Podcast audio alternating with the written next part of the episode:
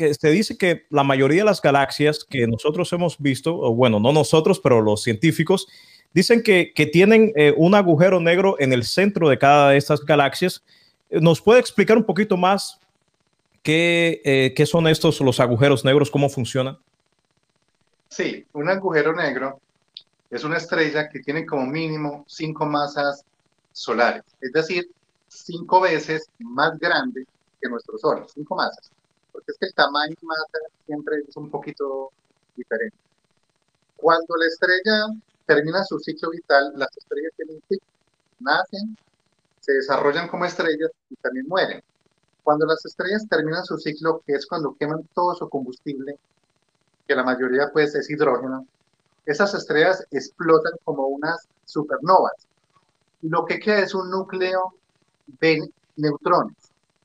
Los neutrones son partículas subatómicas que no tienen carga, pero quedan pegados uno tras otro. Entonces, lo que, lo que evitaba que la estrella colapsara sobre sí misma era la fuerza de las reacciones nucleares. La fuerza de estas reacciones tenían el suficiente poder de sostener las capas externas de la estrella, evitar que colapse. Cuando las reacciones nucleares paran, ya no hay esa fuerza que retenga las capas externas de la estrella y esas capas colapsan por, por, acción única y exclusivamente de la gravedad. Pero esa gravedad es tan intensa, es tan fuerte, que ni siquiera la luz sale de esa estrella, ni siquiera la luz escapa. Entonces, alrededor de, de, esa bola, porque es, es, esférico, alrededor de esa esfera se genera un campo, pues, digamos, modelando una esfera un poquito mayor. Esa esfera un, poquito mayor encierra la estrella negra que vamos a llamar agujero negro. Ese campo, esa esfera mayor invisible, se llama horizonte de sucesos. Quiere decir que todo cuerpo de afuera se puede acercar solamente hasta ese límite. Más allá será engullido por el agujero negro, literalmente. En ese proceso, los átomos cuando se están siendo despedazados y acelerados hacia el agujero negro, emiten radiación, mientras esté por fuera de, del horizonte de sucesos, es visible al ojo humano. Una vez que, que traspasen ese límite, ya prácticamente ya no se vuelve a ver.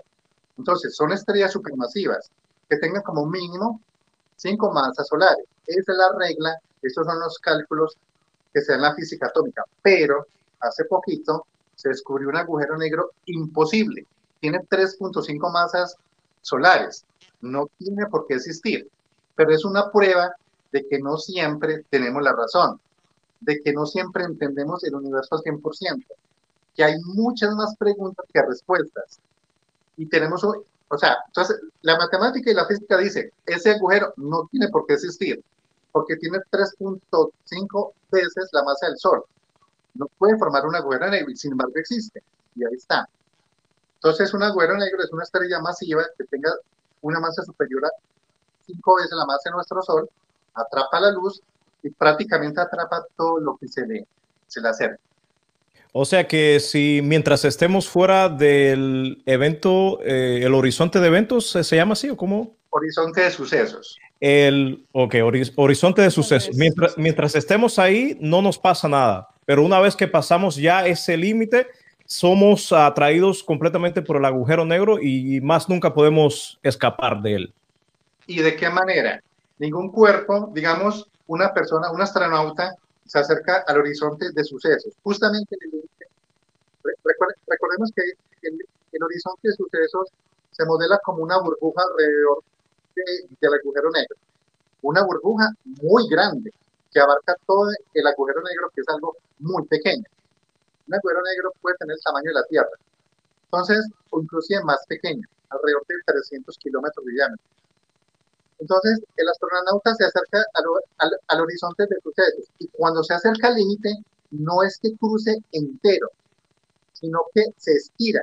La fuerza de atracción es tan grande que estira la materia, estira los átomos, los despedaza, prácticamente evapora cualquier cuerpo que cruce ese horizonte de suceso. O sea que nunca más, o sea, quedamos despedazados. Eso es lo que quiere decir usted. No, eso es lo que se le, eso es lo que mm, se le llama como proceso de espaguetización, ¿no? Es correcto. Se llama el proceso espagueti y por fuera de ese horizonte de sucesos, es decir, por fuera de esa esfera modelo que nosotros imaginamos, ocurren fenómenos muy extraños. El espacio está muy distorsionado, la gravedad es muy fuerte, el tiempo cambia. La, la película que se llama, me parece que Atra, me parece que no recuerdo bien el nombre de la película, es nueva, eh, ahí muestran fielmente qué es lo que pasa alrededor de un agujero negro, que en este caso llaman gargantúa. Literalmente, al distorsionar el espacio, el tiempo cambia. Por una razón simple. En el espacio, la velocidad de la luz es una constante. Es una constante que no se puede cambiar. Si la constante no se cambia, lo demás tiene que cambiar. ¿Sí? Si cambia el espacio, el tiempo tiene que cambiar el tiempo se puede acelerar o se puede acortar, de acuerdo a la distorsión del espacio por la gravedad de la negra. Claro, eso fue lo que vimos en la película Interestelar. No sé si en español la llamaban. Es correcto, es Interestelar. Ah, ok, bueno.